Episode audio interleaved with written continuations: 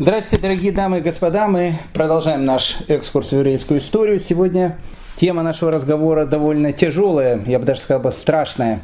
Но знаете, как в свое время сказал Штирлиц, ведь запоминается все, что говорится в самом начале и в самом конце. Середина разговора, она как-то уходит. Я бы не хотел бы, чтобы середина нашего разговора, то есть главная тема, о которой мы сегодня с вами будем говорить, она как-то ушла. Ну, для того, чтобы как-то ну, если так можно сказать, подсластить те страшные события, о которых мы э, сегодня с вами будем говорить, давайте начнем с чего-то ну, более-менее такого приятного. Э, мы сегодня будем знакомиться с разными героями, мы будем знакомиться с людьми, которые были уровня ангелов, может даже выше, чем ангелов, и будем знакомиться с людьми, которые были уровня пятиконтропов, хотя прошу прощения за то, что оскорбил пятиконтропов, потому что пятиконтропы, безусловно, были более цивилизованные, чем те люди, о которых у нас сегодня с вами пойдет речь. Поэтому садитесь поудобнее. Мы начинаем, и как обычно, мы начинаем издалека. Город-герой Клеве, Элуль 1766 года. В Илуле 1766 года в Клеве, в Германии, прошло то событие, которое обычно привлекает огромное количество и евреев, и неевреев зевак. Я тоже был вчера на таком же событии. Еврейская свадьба. Это всегда самое радостное событие. Да любая свадьба это радостное событие. Но еврейская свадьба это особенно радостное событие, потому что отмечается она всегда очень-очень э, пышно. Особенно, когда женились ребята из очень-очень известных таких семей, из как Нойберг, из э, Мангейма, из очень серьезной, состоятельной семьи. Да и сам парень по себе э, очень хороший, учащийся Ешивы, перспективный, умный, красивый. Да и девушка тоже не подкачала. Тоже из тех же самых земель, из города-героя Бона. Тоже из очень хорошей семьи, тоже все очень хорошо, веселая свадьба, клеви, в общем, все, все как положено. Прошло несколько счастливых первых дней семейной жизни, первый шаббат, всегда очень день такой волнительный. И вот э, во время первого шаббата ночью новоиспеченный жених, точнее муж, подхват, прихватил все эти деньги, которые дали его невесте как приданное, а их этих денег было много. Хочу вам сказать, что дело происходит в шаббат. В шаббат евреи деньги не берут, особенно религиозные евреи, как Искак Нойберг. Но Искак Нойберг прихватил полностью все деньги, которые э, были в доме, все подарки, все, что было, и убежал. Несчастная невеста пришла к своим э, родственникам, которые оставались в Клеве, потому что свадьба только-только закончилась. И со слезами на глазах сказала, что муж пропал. С этого начинается известное дело о разводе Клеве, которое в 60-е годы 18 века так потрясло Европу, что встреча э, президентов двух э, стран где-то на швейцарской вилле меньше, я думаю, Э, вызывал перетолков, толков, разговоров, э, чем это э, происходит сейчас. Это было событие, которое обсуждали во всей Европе. Клевинское дело. Поэтому давайте мы сегодня начнем с него. 1766 год. Исхак Нойберг убежал из дома. Но перед тем, как мы будем искать Исхак Нойберга, его где-то надо будет найти, нам нужно будет познакомиться с главным героем этого дела, необыкновенным человеком, потому что я вам сказал, что мы сегодня будем с вами говорить о людях, которые сродни были ангелам. Раф Авраам Абиш Барцви, который входит в еврейскую историю под именем Франкфуртер. Ну, Франкфуртер, потому что он был главным раввином Франкфурта. Нам нужно буквально пару слов рассказать про этого необыкновенного человека, потому что он напрямую будет связан с этим известным э, разводным письмом из Клева. Раф Авраам Абиш Барцви Франкфуртер э, родился в 1700 году, где-то родился в Польше. Ну, мы говорили с вами, что центр учености – это Речь Посполитая, Польша, Литва. Он был раввином э, таких крупных общин, как, э, допустим, община Вижницы, это Галиция, или, или город-герой Межерич. Он там был главным раввином до того, как туда приехал Э, Равдовбер из Межерич, Магит из Межерич, до того, как Межерич стал столицей хасидизма. Он тоже там был раввином.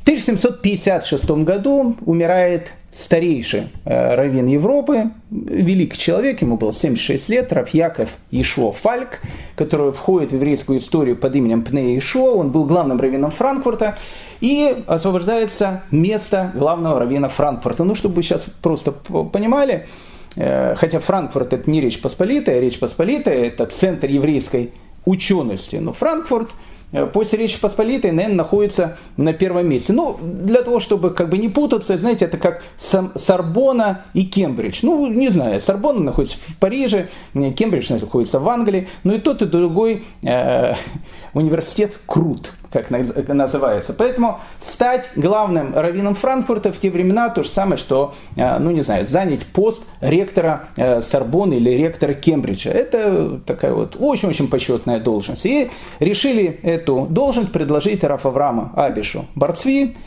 которому на этот момент было уже 56 лет. Это был прославленный раввин, человек э, необыкновенной святости, необыкновенной открытости, необыкновенного ума. И вот э, община Франкфурта приглашает его к себе занять должность равина.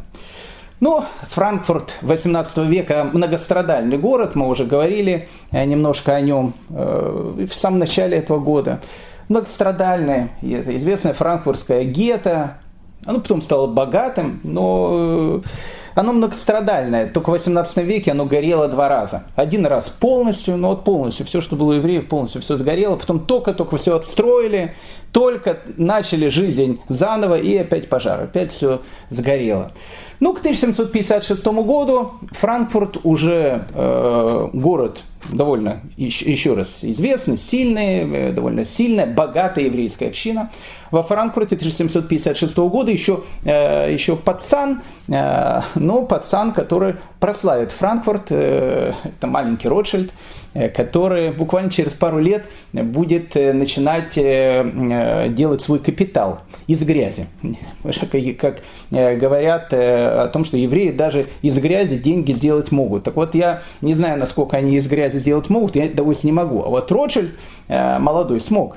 Он ходил по свалкам, по мусорным кучам, и из этого стал э, одним из самых богатых людей Европы. Но мы обязательно поговорим с вами насчет этой династии чуть позже. Просто я скажу, что в этот момент э, маленький Ротшильд уже бегает по э, грязным улицам еврейского гетто Франкфурта.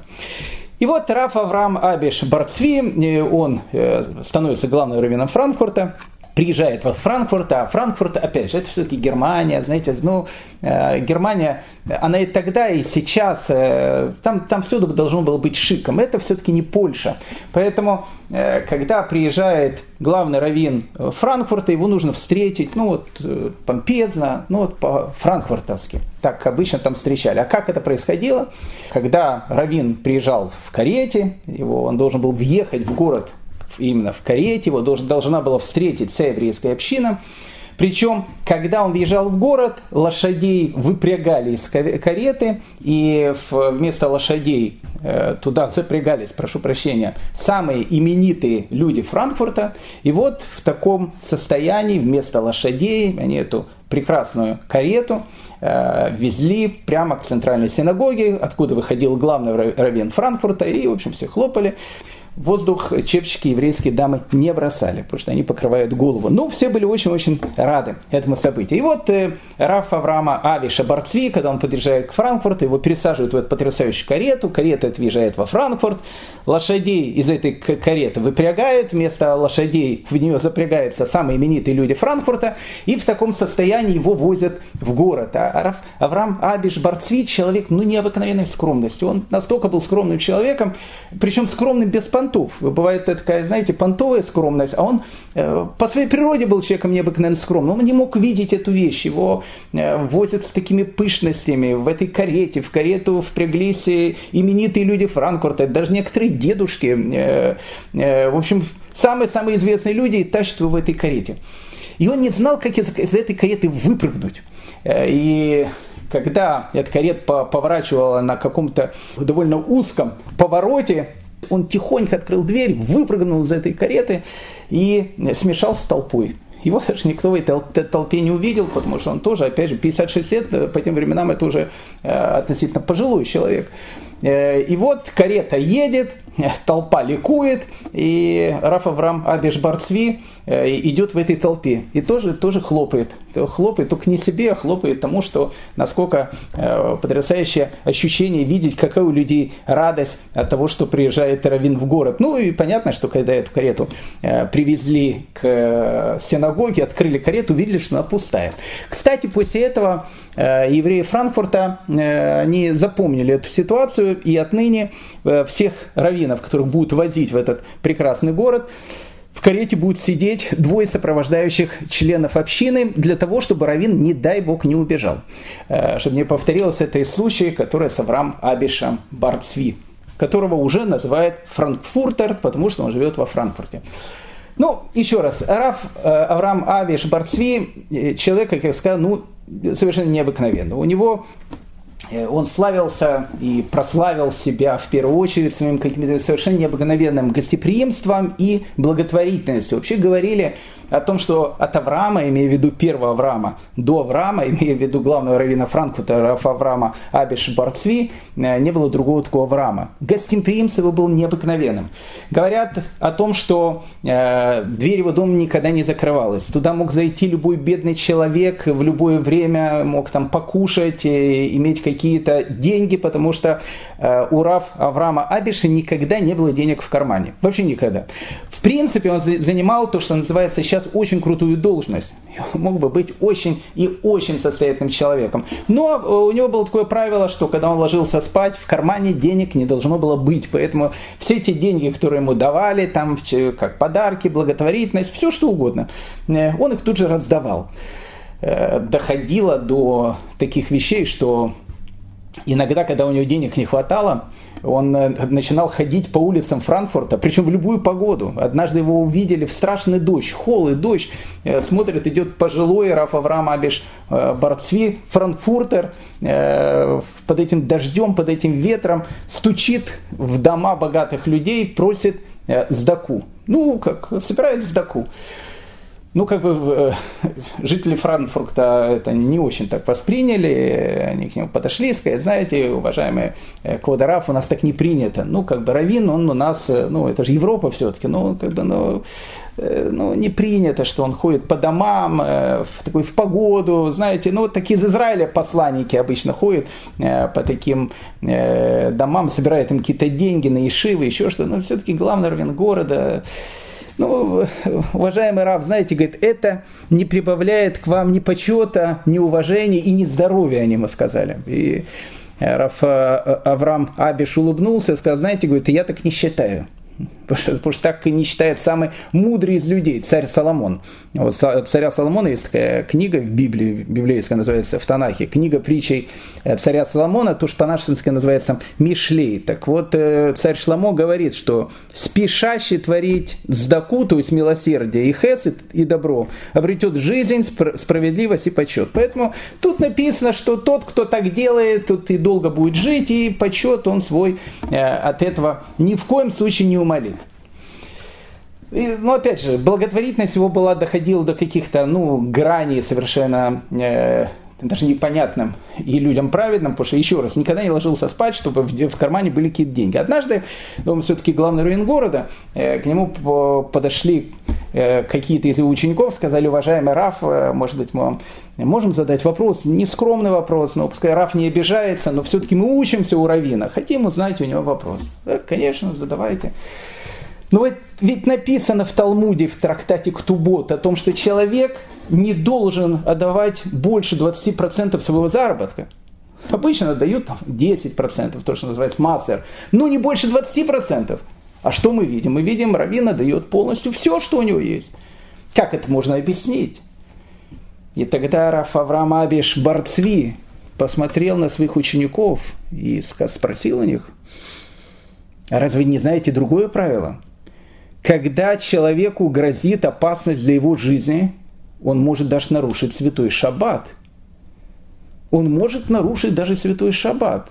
А когда ко мне приходят эти несчастные, бедные евреи, в основном они приходили тогда из Польши, из Германии, ну, из Германии в меньшей степени. Германия все-таки уже была Германией. С Польши, это, те события, которые там происходили. Мы же говорили об этом 1756, 1760 год, кровавые наветы, Яша Франк, вся вот эта вот компания. Когда они, говорят, приходят, у них ничего нету, и они могут умереть с голода, это разве не угроза для жизни? Так раз если угроза для жизни, отменяет шаббат. Так что я не э, отменю это постановление, которое написано в трактате Ктубот, что нельзя давать больше 20%. Ну, доходило до каких-то совершенно необыкновенных вещей. Он, э, как главный раввин города, в те времена, в те времена, ну это и, и недавно еще было, раввин города, он отвечает за кашрут. Потому что тогда курочек э, обычно в магазинах не особенно покупали, а курочек, э, как правило, сами хозяйки и производили. Не в смысле того, что они их производили, а в смысле того, что их выращивали, потом как бы мужья их резали или вели их к какому-то резнику. Э, ну и, в общем, как бы проверка на то, что мясо кошерное, она ложилась, как правило, как правило на хрупкие женские плечи. Проверяли мясо, смотрели, и, там, женщина, мужчина, смотря кто. И если были какие-то сомнения, шли сразу к равину. Спрашивать, кошерное мясо или нет. Раф Авраам Абиш, э, э, франкфуртер, он был настолько, настолько то, что называется, строг с этим, чтобы, не дай бог, никто, никто не устражил э, какое-то мясо и не запретил его, потому что иногда бывает так, что у человека вообще нет денег, у него живет этих там 2-3 курочки, он зарезал, и друг им говорят, она не кошерная, все, и мясо выбрасывается, и он остается без еды. Поэтому э, он часто выступал перед своими учениками и говорил, что если раввин по ошибке разрешит в пищу трефное мясо, он совершит преступление перед Богом который искупается в Йом-Кипур. Но если он по ошибке запретит разрешенное и, не дай Бог, признает трефным кошерное мясо, он причинит материальный ущерб другому еврею и тем самым совершит преступление, которое даже святой день Йом-Кипура не искупает пока не простит еврей, которому нанесен ущерб. Ну, рассказывает историю, э, там, связанную с ним. Однажды какого-то, ну, какой-то житель, видно, Франкфурта, у него был там барашек там, или там, несколько барашек, бык, может, был, ну, не знаю, что у него там было, но, видимо, мяса э, было очень много, потому что я думаю, что из-за курочки такой бы сырбор просто не, э, не было бы, хотя, может быть, и был бы. Ну, в общем, он зарезал кого-то из э, своих домашних животных, какое-то мероприятие у него было, посмотрел, когда зарезал этого там барашка или кто у него там был, смотрит, и ему кажется, что оно может быть не совсем кошерное, э, и он отнес его э, в, в Бейдин, в Равинский суд. Равины посмотрели, э, поглядели и признали его некошерным. Почему? В принципе, они сказали, что оно кошерное. Ну, это, знаете, еврейское такое. В принципе, оно кошерное. Но Рамо, Равмойший Иссерлис, один из э, важнейших ашкенадских халахических авторитетов, который жил в Кракове в 16 веке, мы о нем много говорили, Раморов, мой Шисерли, сказал, что тут ашкенадские евреи э, устражают. И э, там присутствовал Раф Авраам Абиш, Барцви, он это увидел, посмотрел на это мясо, несколько минут подумал в Роденовской позе и сказал, знаешь что, ну это человек, который мясо принял, знаешь что, бери мясо, оно кошерное. И, и тогда э, раввины этого города, они сказали, что, что значит мясо кошерное. Ведь э, Рамо сказал же, что оно не кошерное. И тогда Раф э, Авраам Абиш сказал то, только то, что мог сказать он. Написано в книге Сарая Мая. Когда прожив свои 120 лет, я предстану перед небесным судом, пусть уж лучше мне предъявит иск Рамо, чем этот бедняк. Бедняк человек не ученый, обвинил бы меня перед судом в том, что своим приговором я причинил ему большие убытки. И мне не было бы, что ему возразить. Точнее, было бы очень трудно перед ним оправдаться. Но когда Рамо и его соратники обвинят меня в том, что я вынес решение, противоречащее установленному ими закону, перед ними я смогу выложить свои аргументы, и мы вместе наверняка найдем соответствующий компромисс. Это Рав Авраам Абиш, э, Барцви из города-героя Франкфурта. Так вот, мы возвращаемся к нашему э, франковскому делу, с которого мы э, все, значит, и начали. И вот, значит, Илуль 1766 года, свадьба, гуляла свадьба, в общем, все как положено. Еще раз, первый шаббат молодоженов, ночью. Исхак Найберг берет все, что было, в общем, в доме и смотался. Ну, еще раз, как мы говорили, несчастная жена э, приходит к своим родственникам из Бона, которые были э, в Клеве, со словами «муж пропал». Ну, как бы в шаббат ты особенно э, не будешь там бегать куда-то искать. Ну, посмотрели в городе, нету мужа, все, муж пропал. Куда? Ночью исчез, нету. Ну, поиски продолжались, подключили еврейский Интерпол, и вот э, еврейский Интерпол э, буквально на следующий день, в воскресенье, э, нашел мужа в близлежащей деревне. Э, он э, находился в доме какого-то крестьянина, у которого он попросил там ночлег, заплатил за этот ночлег.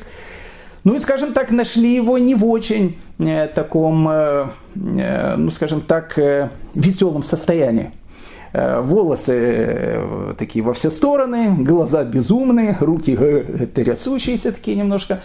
Видимо, что у человека, как у нас говорят на латыни, происходит такая вещь, которая называется сглузузихов. Это с латыни переводится как, ну, в общем, как бы небольшое умопомешательство из-за усталости. Переработался человек. Ну, в общем, вид неадекватный у человека. Его спросили, этого Искака Нойберга, э, а почему он вообще убежал ночью, прихватив деньги, причем нарушив шаббат, в общем, все, что, все, что только можно. Он опять же такими безумными глазами, смотря на этих э, товарищей, которые пришли со стороны невесты, э, он сказал о том, что мне так стало страшно, меня охватил такой ужас, э, что я понял, что надо бежать надо бежать. Я говорю, схватил все, что было, и бежал. Ну, было видно о том, что у человека э, с, э, ну, что, что называется, с головой какие-то были тогда э, не самые дружеские отношения. То есть с головой было то же самое, что между Россией и Соединенными Штатами Америки сейчас. Не дружеские э, такие вот отношения. Надо было как-то их помирить. Э, и вот, э, ну, как бы его привезли в Клевы, там родственники со стороны невесты, мне говорят, слушайте, зачем он придурок? Ну, прошу прощения, может, он человек благородный был, но как бы вел себя не очень так адекватно. Ну и как бы, может, кто-то на него надавил там, надо развод давать. Но, в общем, как бы все это выглядело, опять же, не очень, не очень приглядно. Ну и решили пойти к Равины Клеве, и сам Искак Нойберг э, пришел туда, к Равину Клеве, и попросил развод.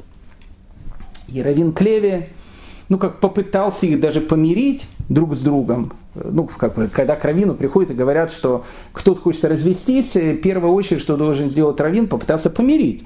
Ну, и Равин Клева попытался как-то помирить, и спрашивают у Исхака Нойберга, э, ну, может быть, вы помиритесь с вашей женой? Он так трясущимися руками сказал, что нет, за мной говорит, идет преследование, меня постоянно все преследуют. Э, ну, в общем, э, маниакальный синдром. Ну, не знаю. Ну, в общем, так скажем, меня все преследуют. Если я тут останусь, меня убьют родители, э, э, родственники невесты. Э, ну, в общем, ну, как бы Равин Клеве посмотрел на все эти вещи, ну и дал развод. И дал развод. И они развелись. Ну, через некоторое время, проходит какое-то время, он возвращается э, сначала в э, Майнгейм, потом уезжает из Германии, вообще уехал. И никто даже не знал, куда он уехал. Просто уехал и все так же, как и убежал в шаббат. Ну, и, в общем, как бы проходит какое-то время, и невеста это несчастная, и тоже уже подыскивают нового э, жениха. А родственники этого Исхака Нойберга из Майнгема, они, кстати, тоже не очень тоже довольны, потому что, ну, как бы, во-первых, э, пятно на семью. Говорят, что у вас сын придурок. Ну, как бы, в те времена, да чуть-чуть в те времена, да и сейчас, э, знаете, сейчас, когда шедухи происходят, э, еврейские знакомства, э, не дай бог.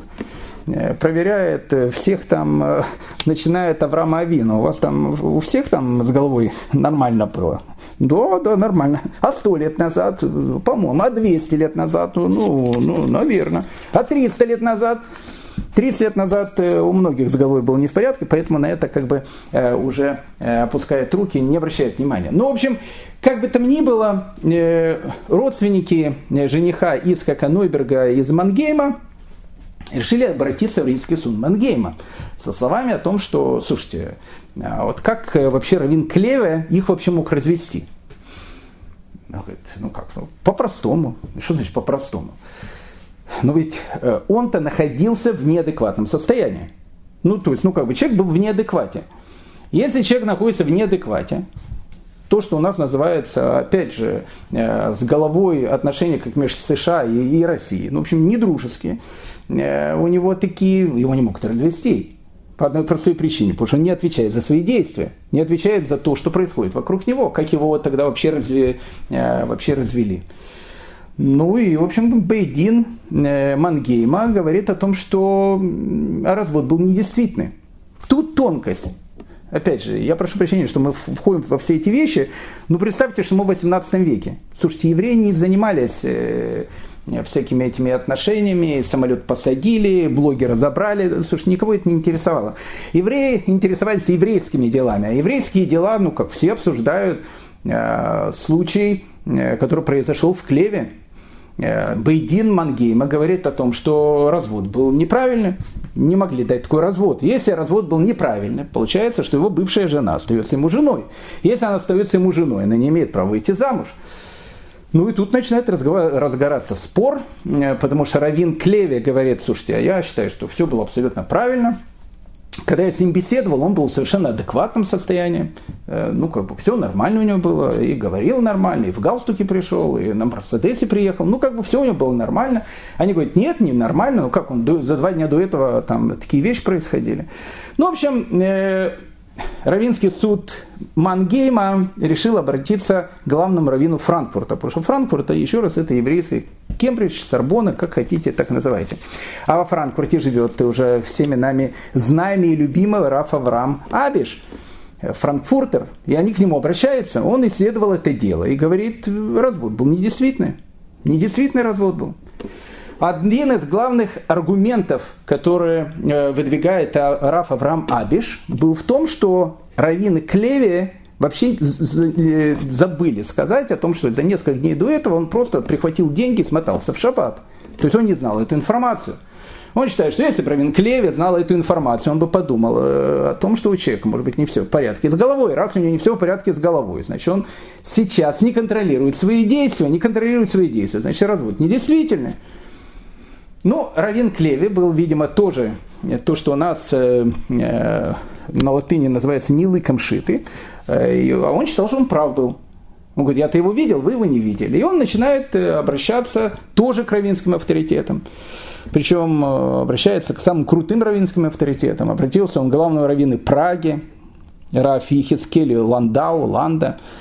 Но Деби Иуда, о котором мы говорили с вами, обратился к главному раввину Гамбурга, Рафицкаку Гурвицу из Гамбурга, тоже очень известный раввин. Да, вообще обратился э, к самому, можно сказать, э, крутому логическому авторитету Рафьякову Эмдину, Ябецу. Ну, помните Рафьяков Эмдин, мы же говорили с ним, это же тот Рафьяков Эмдин, э, который обвинил в сабатианстве Рафейбешеса. Мы говорили с вами все эти вот истории. Рафьяков Эмдин еще жив в те, в те времена живет в Альтоне, рядом с Гамбургом, один из самых авторитетных раввинов Европы. И все в один голос сказали о том, что развод был действительным. Араф Авраам Абеш говорит, что развод был недействительным. Ну, скажем так, что 98%, ну, ну не хватайте меня за... У нас есть слушатели такие, я их просто обожаю. Они как что-то скажешь, они скажут, вы дали вот, вот тут, вот, э, ну не 98, 95%, ну хорошо, пускай 90% э, раввинов Европы, они поддерживали главного раввина Клеви, они считали о том, что развод был правильный. А Раф Авраам Абиш из э, Франкфурта считал о том, что развод был неправильный. Его поддерживали, ну, скажем так, меньшинство раввинов. Но надвигался скандальчик э, еврейский, э, как это положено у нас. У нас, видите, по мордам никто не, не бьет, э, там, кровавые мести не устраивает. Евреи спорят всегда ради чего? Ради истины. Ну и вот вдруг во Франкфурт приходит известие о том, что а жених-то Искак Нойберг нашелся. И живет он, как вы думаете, где? Он губа не дура. Поехал жить в Лондон. И живет в Лондоне. И очень хорошо причем живет. Причем не просто хорошо живет. Приехал в Лондон, видно, с головой помирился. И открыл там бизнес. И стал довольно даже таким неплохим человеком. Прошло какое-то время уже. Я не знаю, сколько там, но какое-то время уже прошло после этих событий. А, это несчастная невеста, она не знает до сих пор, разведенная она или не разведенная. То есть самый, э, э, самый э, печальный вариант всей этой истории, это, конечно, невеста. Потому что все вокруг там ругаются и дискутируют, она не знает, можно ей выходить замуж, нельзя ей выходить замуж. Одни говорят, можно, другие говорят, нельзя. Ну, в общем, ситуация сложная. И вдруг, опять же, приходят во Франкфурт и говорят, мы нашли его. Исхак Нойберг в, на Бейкер-стрит – прямо рядом с домом Шерлока Холмса. Там есть, кстати, потрясающий кошерный ресторан Бадацовский. Вот прямо там на Бейкер-стрит, рядом с Бадацовским рестораном, там он, в принципе, и обитает, гад. И хорошо обитает. Ну, тут э, Раф э, Авраам Абиш из э, Франкфурта решил, может быть, их помирить, этих ребят, жениха и невесту. Ну, чтобы как бы все закончилось по-еврейски мирно. И ты прав, и ты прав. Приехала делегация в Лондон, поговорила с ним, видит, будто бы, ну, как бы, нормально все у него. А может быть, у нее тогда было переутомляемость сильно. Ну, мало ли что, ну, человек сорвался. Бывают такие вещи, сорвался.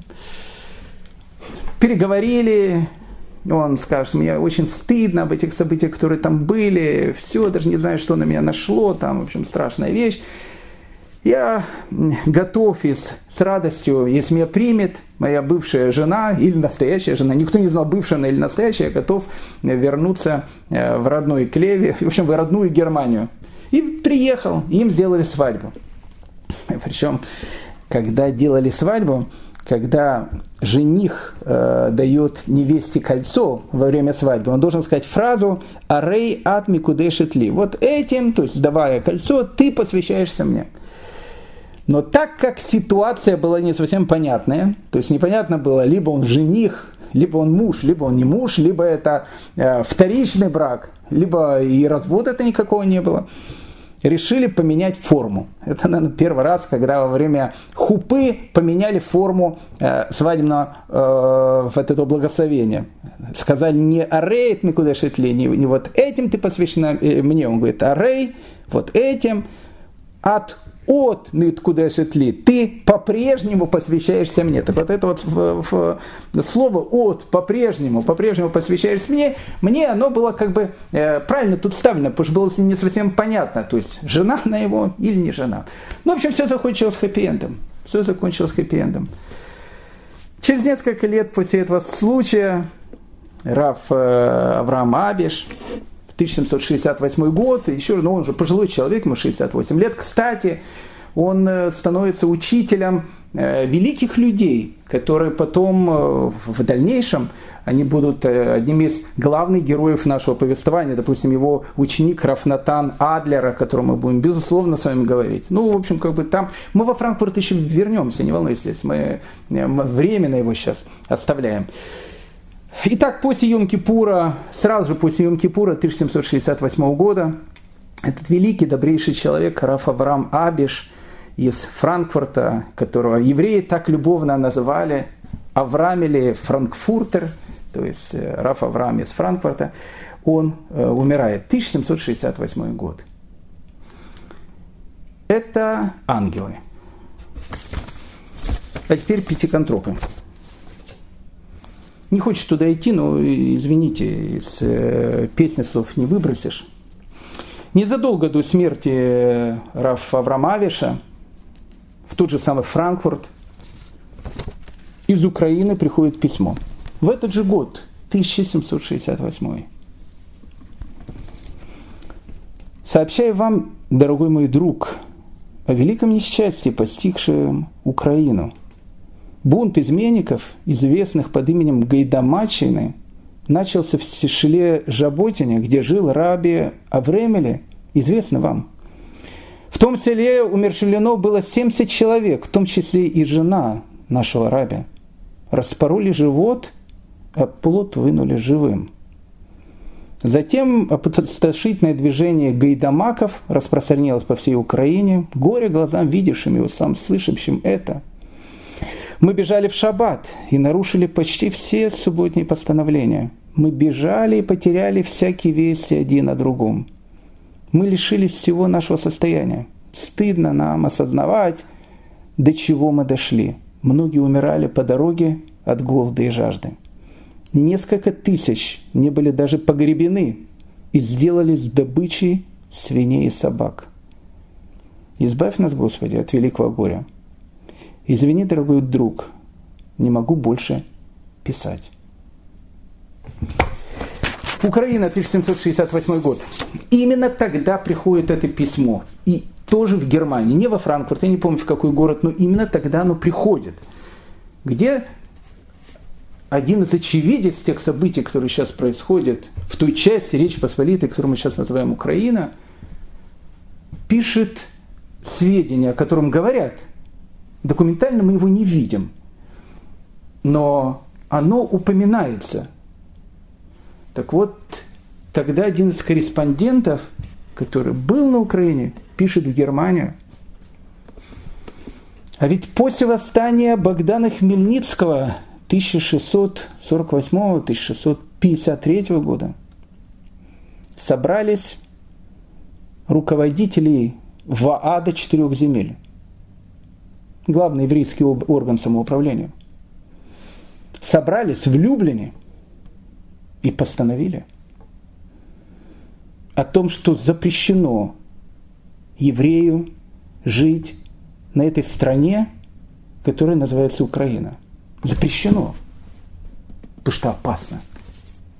Потому что как пишет корреспондент, опять же у нас нету этой записи в протоколах, который составлял ВААД четырех земель. Ну, нет многих записей того протокола. Ну, говорили об этом. И именно в этот 1768 год он пишет, ведь предупреждали они о том, что тот, кто останется, того постигнет еще много и много горя. Евреи остались. 1768 год, взрыв, который будет приводить к э, страшной уманской трагедии, страшной уманской резне.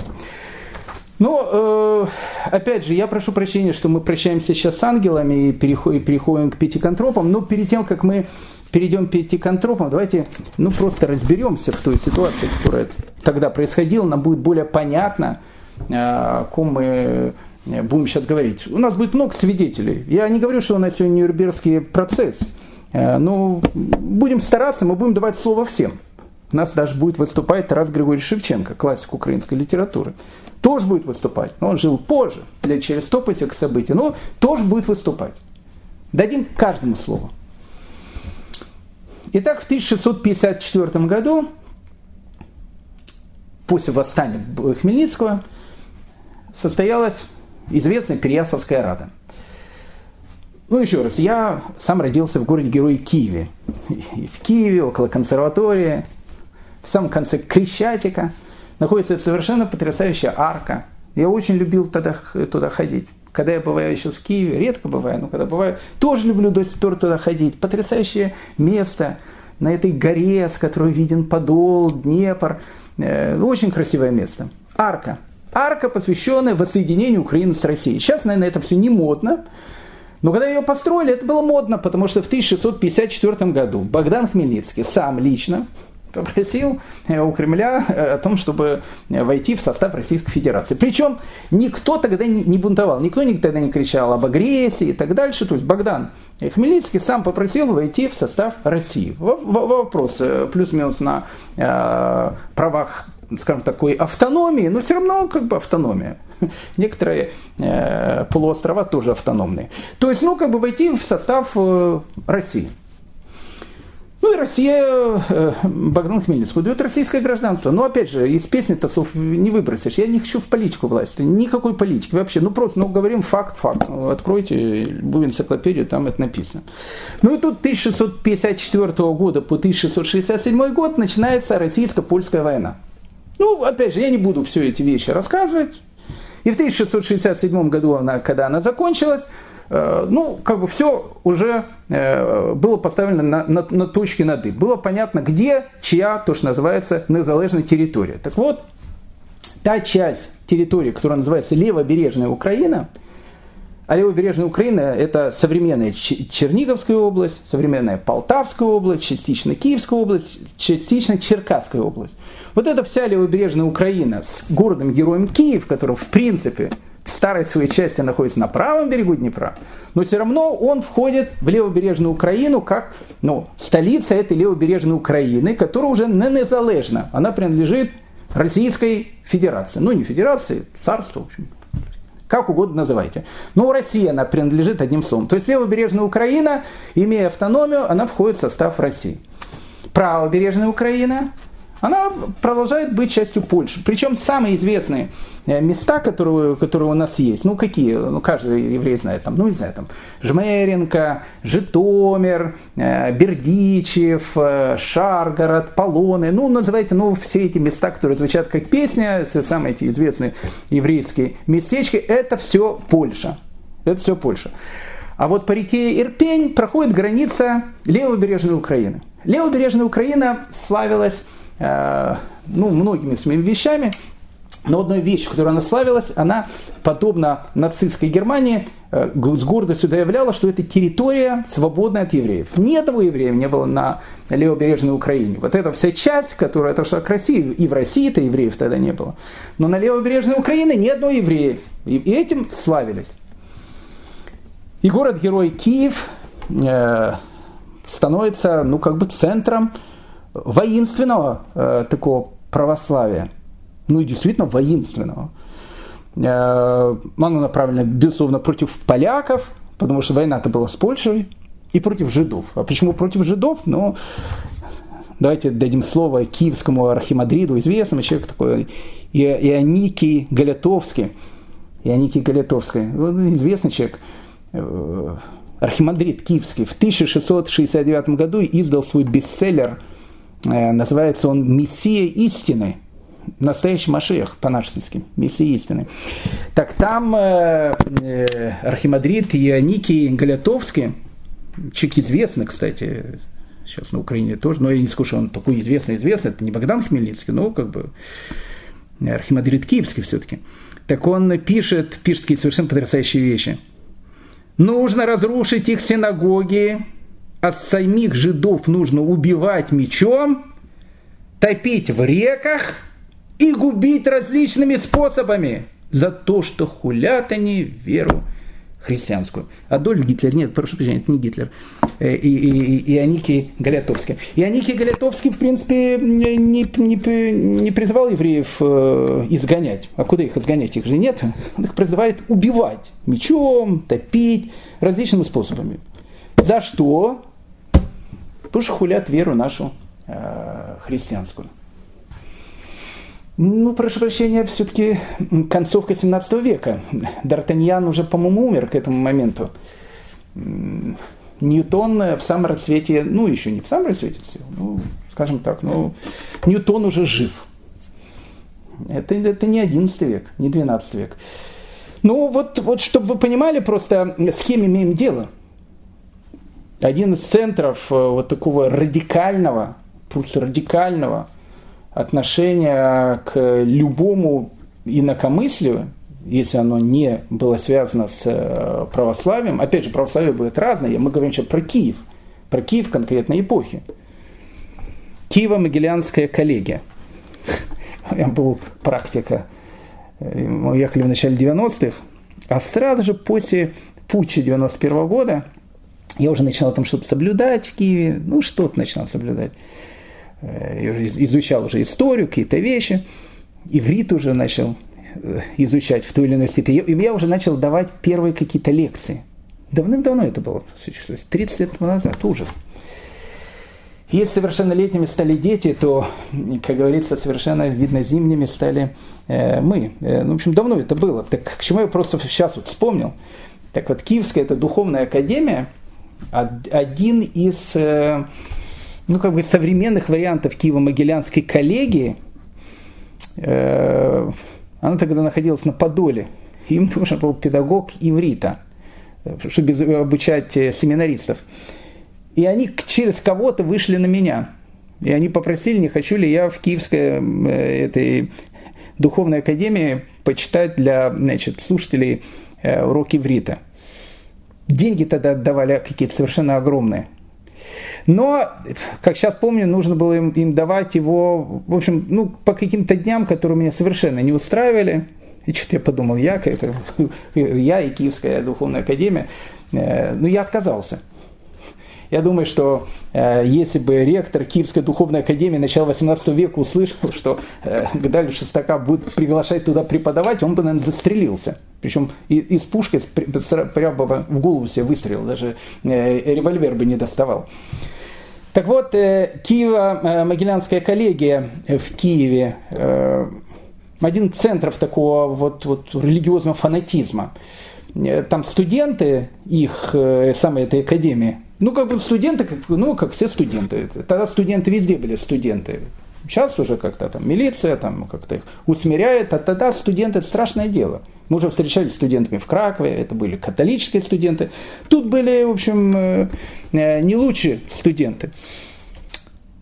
На левобережной Украины евреев нету, то есть их туда просто не пускают. Вход запрещен евреям. Но по торговым делам закрывает глаза. Ну, как бы, э, никакой политики, чисто бизнес. Ну, как бы они, периодически эти купцы там приезжали, уезжали еврейские. Обычно ставились фастовские купцы. Сейчас фастов, это, это же, ну, фастов, наш фастов под Киевом. Там сейчас похоронен, кстати, сын э, Магида из Межерич, э, о котором мы говорили, Авраама Малых. Мы потом будем с ним говорить. Он в Фастове похоронен. Так вот, в Фастове, из Фастова в 1700 году в Киев приезжает э, некий еврей, э, купец, ну, а еще раз, Фастов это Польша. Он приезжает э, в Киев, это как бы Россия, ну, как бы левобережная Украина, как автономия такой в составе России. И он приезжает в Киев, приезжает на коне, приезжает по делам, и тут э, студенты, они увидели еврея, ничего себе, по Киеву еврей едет, они напали на него, избили, забрали все, что у него было, и коня забрали. Но как бы еврей, не знает, что делать, пошел жаловаться в киевский магистрат.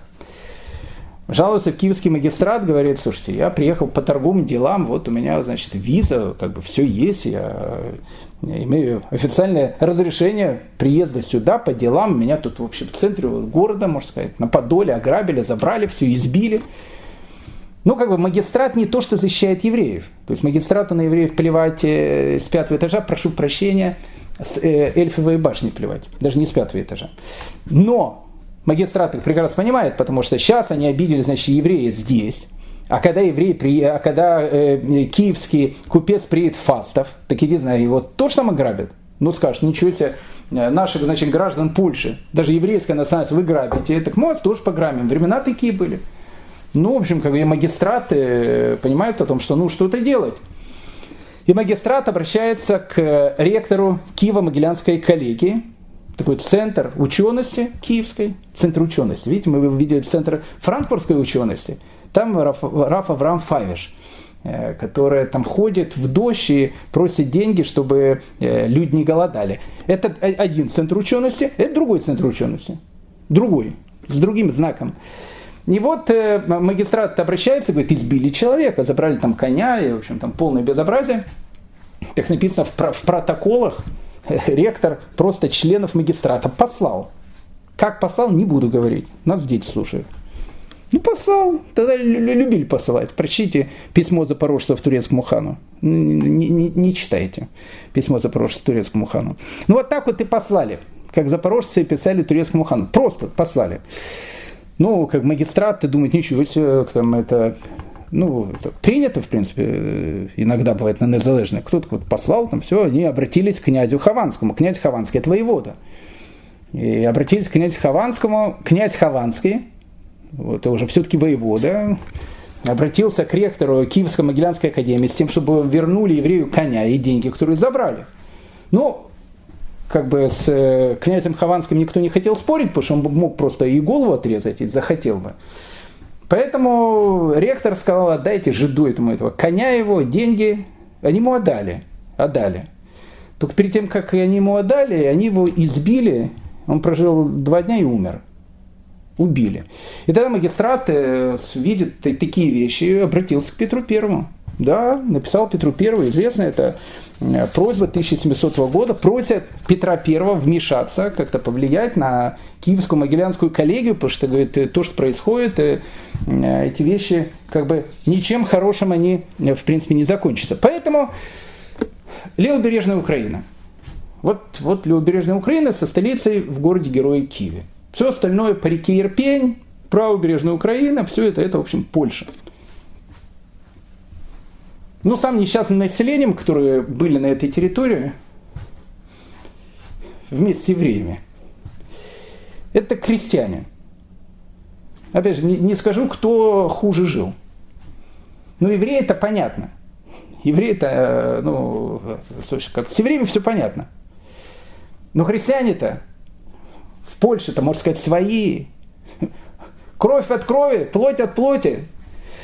Но плевать всем было, с, как мы сказали, с эльфовой башни. Это правильный перевод э, на, на этих христиан. Ну, в, в Речь Посполитой, вот э, в правобережной Украине, к этим несчастным православным крестьянам, ну, Слушайте, они католическим крестьянам, быдлом их называли и относились как к полуживотным. А что уже говорить о, о, о православных? Ну, вообще, просто ужас был. Ну, просто ужас. Эти шляхта, ну, мы говорили с вами много об этом. То есть, ну, ну как бы из песни слов не выбросишь. Ну, ужасно обращались.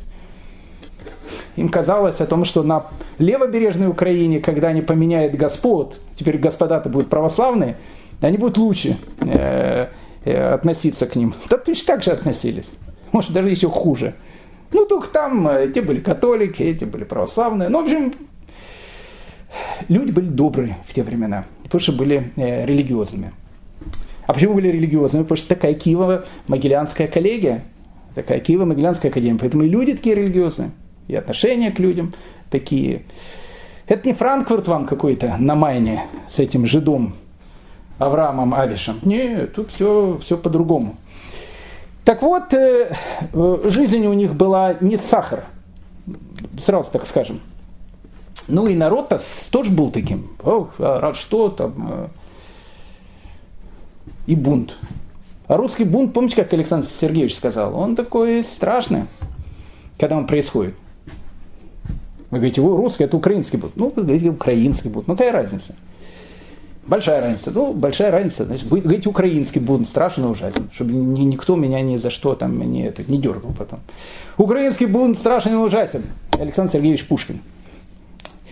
1734 год. Обычно начинаются все эти вещи, когда э, начинается ну, ну, как бы период, когда э, такие брожения происходят. Вот когда происходят начинают какие-то брожения, то есть ну, вот как бы непонятна э, ситуация, которая происходит, тогда и, в общем, начинается этот бунт. Потому что когда все спокойно, как бы этого, этого бунта особенно не видно.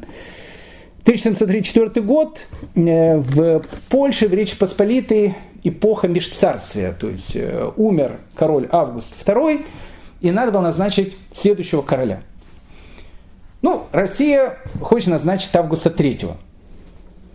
Русские хакеры. Русские хакеры хотят назначить Августа III.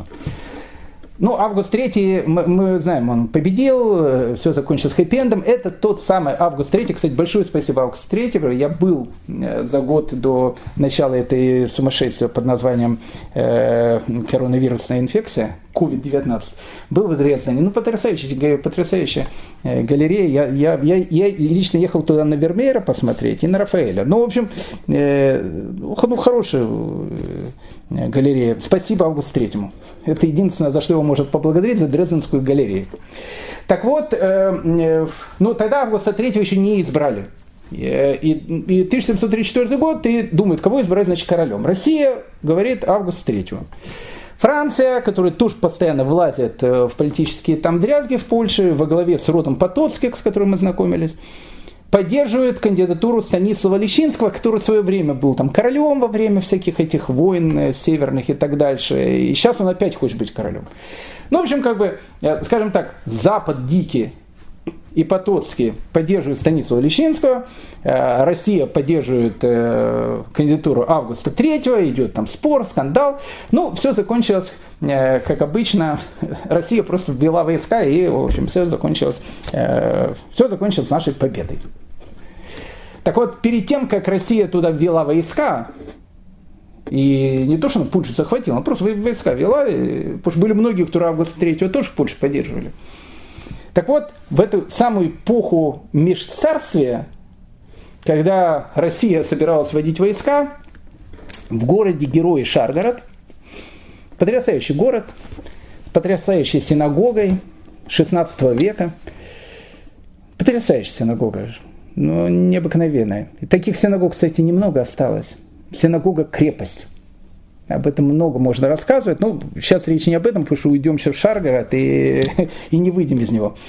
Там э, правил им князь э, Любимир, Любимирский, и у него был как бы э, начальник его как бы, охраны, скажем так, э, глава местной полиции, э, казак, которого звали Варлан. Э, казак Варлан один из национальных героев. Тут все национальные герои, но опять же, я, я не, не без этих э, приколов, но ну что я могу сделать? Ну если ну, ну, национальный герой, ну, национальный герой. Казак Варлан. Вообще сам он был из Молдавии. Молдавия тогда была Турцией, поэтому не скажем, что он же такой патриот-патриот. Ну, в общем, казак Варлан, он был надворным казаком. Что такое надворный казак? Надворный казак – это казак, который, э, ну, как бы на, на государственном попечении. У Клябзе Любомирского, то есть, ну, как бы начальник местного гарнизона. Вот так вот. И вот тут казак Варлан, человек благородный, сразу скажем, необыкновенной благородности человек, потому что все потом награбленное в конце этой истории схватил, смотал с ним в Молдавию. Ну, совсем. Тут эти говорили, батька, поделиться-то? Он говорит, поделиться, на том свете поделимся. А тут, надо говорит, в Молдавию, говорит, молдавскую экономику поднимать. Был, был благородный человек, казак Варлан, э, и, и он решил поднять, значит, восстание, бунт, Шаргород. Шаргород, опять же, Шаргород это Польша. Э, и тут, а тут русский как бы входит в, в Польшу. И вот он говорит о том, что он получил личное письмо от э, российской императрицы Анны Иоанновны, которая говорила, лично ему обратилась к казаку Варлану с призывом о том, что надо ляхов и жидов пархатых резать. Резать. А зачем резать? Официально вам сказать или неофициально? Официально резать, потому что проклятые а не официально, потому что деньги есть. Потому что казак Варлан был человеком, еще раз, э, э, ну, совершенно к деньгам никакого отношения. Благородный человек, казак Варлан. И казак Варлан начинает вот эти вот первые страшные набеги. То есть, ну, как бы это банда, шайка бандитов, будем называть вещи своими именами, во главе с казаком Варланом, которая ограбила город Шаргород, в котором он жил, Меджибуш, Полоне, ну просто грабит. У него один из его командиров был Петр Демьянович. Петр Демьянович был тоже благородным человеком, он прям таки вспоминает, э, зайдя в одно какое-то местечко, и он зашел туда со своими, значит, этими казаками, и его встретили там местные крестьяне, говорят, опять пришли, уже казаки к нам приходили, и вы уже опять пришли. И он говорит, какие же это казаки? Если после них здесь остались еще жиды и ляхи, после нас ни одного не останется, всех перережем. Петр Демьянович. Ну вот такие вот люди. Таких людей бандиты. Ну, то есть, ну давайте, слушай, давайте называть всех своими именами. Бандиты, бандиты, пятиконтропы, бандиты, убийцы, да, но они же их там притесняли крестьян и все. Нет, слушайте, притеснять могли все, кого угодно, это, это все понятно. Это, это безобразие. Но это бандиты. Их назвали тогда гайдамаками. И вообще весь 18 век он э, прошел под знаком гайдамаков. Гайдамаки э, слово не украинское, не польское, вообще не славянское это слово, а слово, скорее всего, тюркское – либо татарское, либо турецкое, турецкое какое-то. Ну, в общем, есть разные варианты перевода этих слов, не русского слова гайдамаки. Скорее всего, оно обозначает разбойники. Так вот, э, вот эта вот эпоха гайдамахаков, она проходила через весь 18 век. То есть, как только на территории э, Речи Посполитой возникали какие-то вот неурядицы, как то, что мы описываем сейчас, тут же возникали гайдамаки. Почему? Потому что гайдамаки возникают в тот момент, когда э, нету такой сильной власти, и есть время, когда кого-то можно пограбить.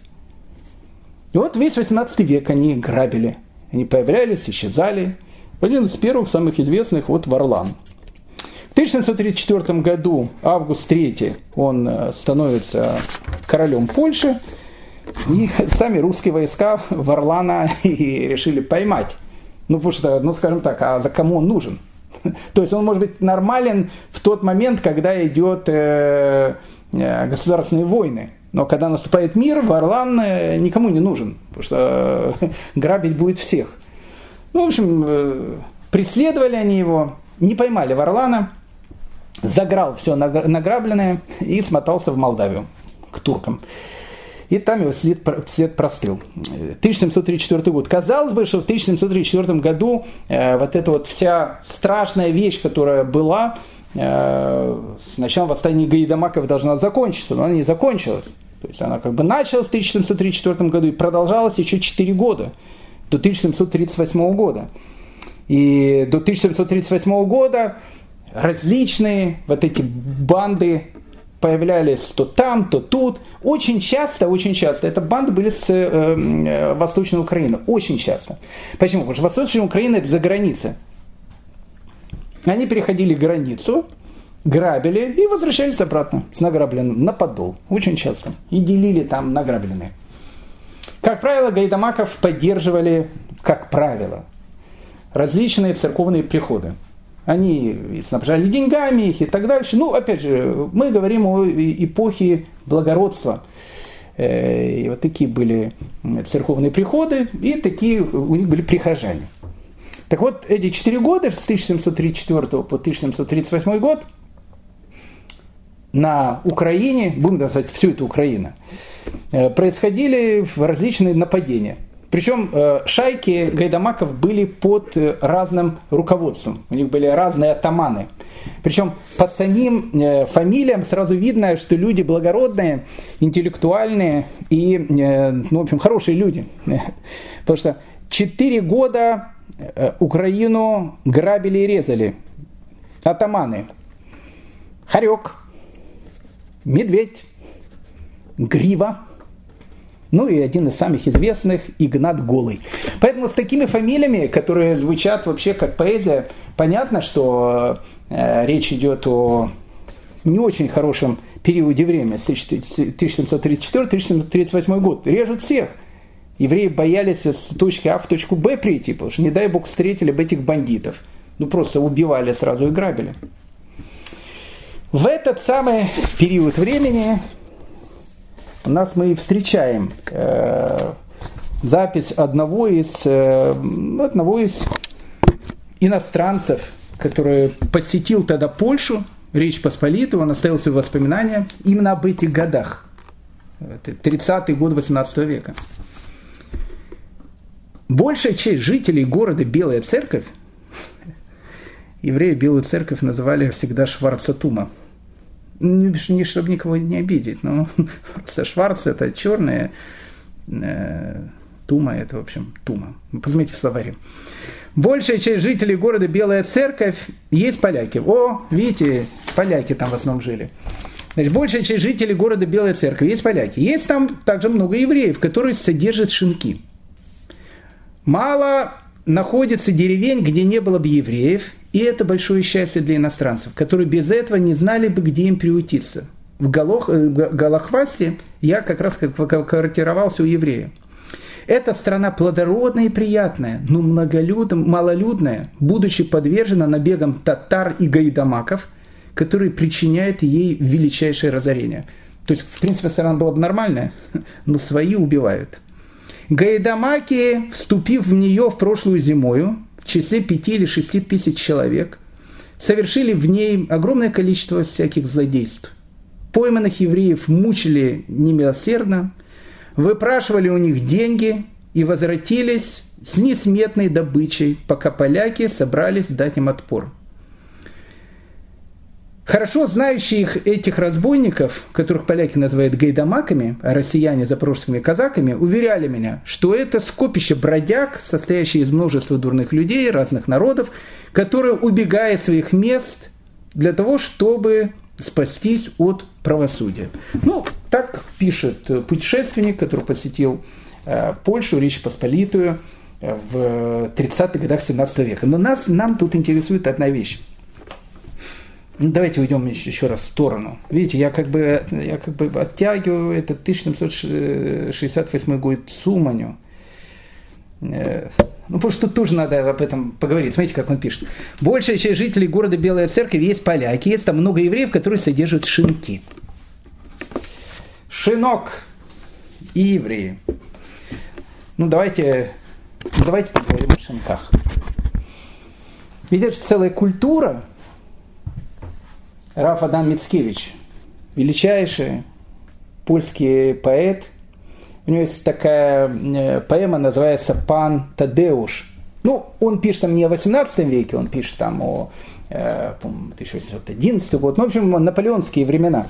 Ну и сам он ее пишет в 30-х годах уже 19 века, а к 30-м годам 19 века шинков у евреев уже было намного меньше. Этот бизнес уже был в других руках. Но вот 18 век, 18 век, начало 19 века, о, это эпоха еврейского шинкарства. Мы сейчас поговорим, что такое шинок. Так вот, э, Мицкевич в Пантедеуше, он пишет, обратите внимание, Гоголь, ну плюс-минус в те же самые времена пишет Тараса Бульба. Его этот Янкель Тарас Бульба, это просто... Гоголь, кстати, смакует еврейский погром. Он его описывает. Я ничего не хочу говорить насчет Гоголя, но у Адама Мицкевича Янкель, и у Гоголя Янкель, и тут Янкель, совершенно другой. Поэт сравнивает питейное заведение, шинок, с его владельцем. На расстоянии этот старый и шаткий шинок напоминал еврея, раскачивающегося в молитве. Крыша, как шляпа, соломенная кровля свисает, как борода, покрытые копотью стены как длиннополый лапсердак, а спереди резной орнамент напоминает еврейский цицит. Для Адама Мицкевича еврейский шинок – это образ еврея. А что такое шинок? А что такое салун на Диком Западе 19 века в Соединенных Штатах Америки – ну, плюс-минус это же и шинок. Не, не, нет, ну, нет, нет. Там не было, может, таких перестрелок, как в салуне. Там не танцевали э, полуодетые э, там девушки, и ковбои, э, не играя в кости, стреляли друг друга. Но, в принципе, в принципе, салун – это шинок. Мы сейчас попытаемся это э, с вами э, рассказать, потому что это, это потрясающая же эпоха еврейской истории в Польше того времени. Но, опять же, я скажем так, не все евреи были шинкарями. Не все евреи. Но из 100%, из 100 шинкарей 80 было евреи. Вот так вот, это будет правильно. То есть не все были шинкарями, но из всех шинкарей 80 были евреи. Существовала вся эта песня, ну, где-то до середины 19 века, потому что потом евреев начали, э, ну, притеснять в этих вещах, ну, забирать этот бизнес – ну что такое шинок? А шинок это целая, прошу прощения, дорогие мои друзья, это целая культура. Шинок – это дом, который является в первую очередь гостиницей, потому что люди, э, они переезжали из города в город очень часто, и нужно было где-то остаться, где-то переночевать. Гостиниц не было в те времена. Шинок – это гостиница.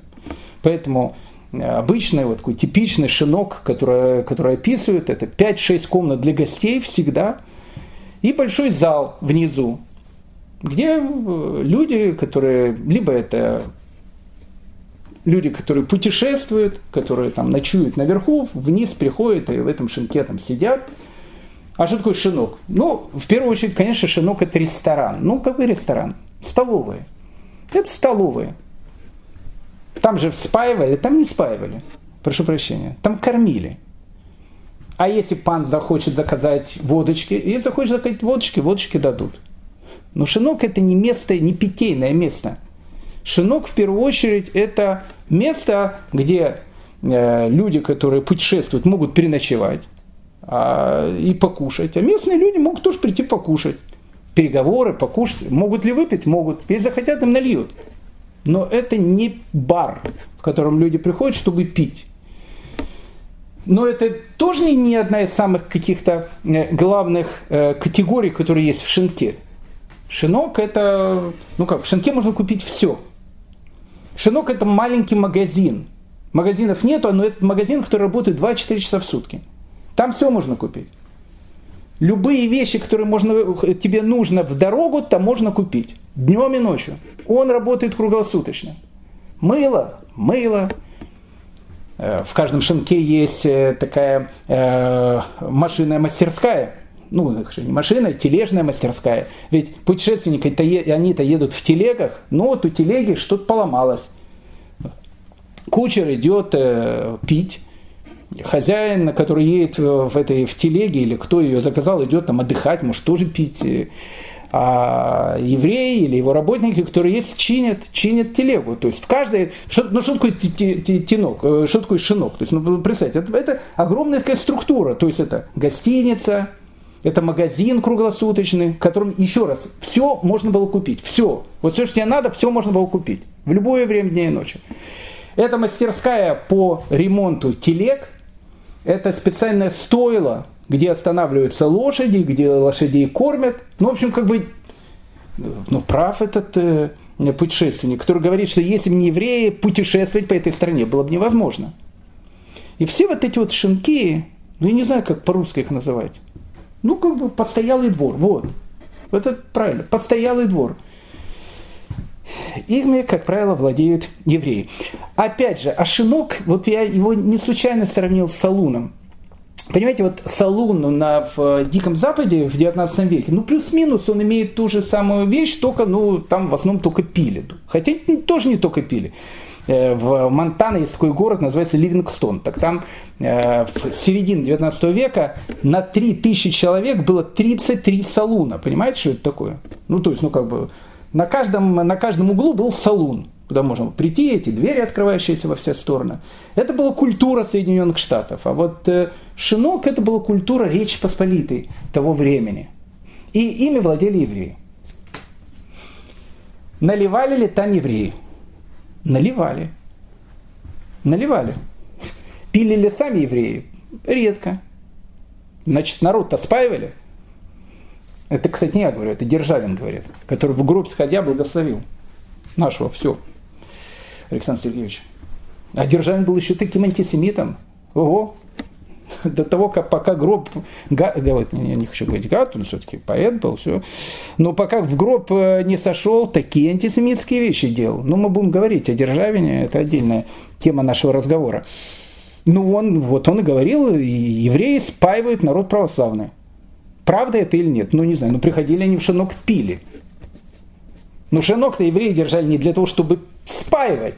Шинок они держали для того, чтобы э, это постоялый двор, это магазин, это э, столовая, где можно покушать.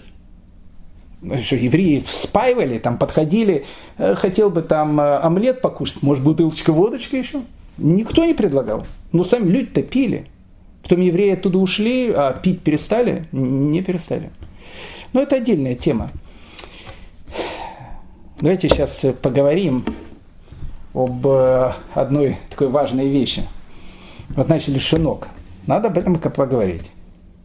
Евреи и водка. А что это так, евреи и водка? Что евреи много водку пьют? Немного. Но с водкой связаны. Почему? Потому что ну, вообще в шинках-то в основном наливали водку, когда нужно было. А водка евреи имеют огромную связь. Потому что в основном главными производителями спиртных напитков в Польше были евреи. Это потрясающая история. Ну давайте мы ее сейчас начнем, продолжим в следующий, в следующий раз. Потому что, как сказал как сказал один наш э, слушатель из солнечной Калифорнии, Равгдали, не делайте уроки больше час 15. Вот уже час 15. Э, поэтому спасибо большое. Э, заканчиваем, заканчиваем. Ну, начнем одно слово. Ну, для затравки. Евреи и водка. Это следующая тема, потому что что делают в шинках? В шинках давали водку. Вообще евреи к спиртным напиткам, к вину, как вы э, знаете, относятся очень-очень э, э, хорошо, потому что вино это одна из часть, частей еврейской культуры. Евреи никогда не пили много, но вино использовали очень часто. Вообще, самый древний алкогольный напиток в мире – это пиво. Кстати, пиво возникло раньше, чем хлеб. Еще древние шумеры в основном воду не пили, попивали пивко. Были страны, которые спаивались, допустим, Древняя Греция. В Древней Греции подсчитали современные ученые, приходилось где-то 250 литров вина на человека. Ну, то есть, по статистике, чтобы вы поняли, сейчас в мире где-то на человека в год идет спиртных напитков 6-7 литров, а у них 250 литров. Ну, хорошо, там вино было, может быть, не столь сильное, а, оно, может, было чуть более слабое, не, не водичка, но это все-таки вино было, ну, 250 литров на человека. Поэтому не случайно Платон это же Платону, кстати, надо спасибо сказать. Не случайно Платон сказал, нужно установить возраст, с которого можно пить. И он сказал, молодые люди могут начинать пить с 18 лет. Кому спасибо с 18 лет? Платону. Это идея Платона. Поэтому у евреев вино тоже было, но как бы это была часть культуры, но, в общем, не таких алкоголизмов, как в Греции, потом как в Риме, э, не спевались. Ну, самое интересное, потому что тут идет дистилляция, а дистилляция это водка.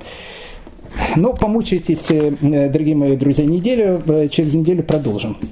Продолжим, продолжим. Поговорим про водку, поговорим про шинок, ну и ну, ну, ничего не могу сделать. Мы придется говорить о гайдамаках. Э, тема живая, мучающая, меня мучающая. И, э, это наша история.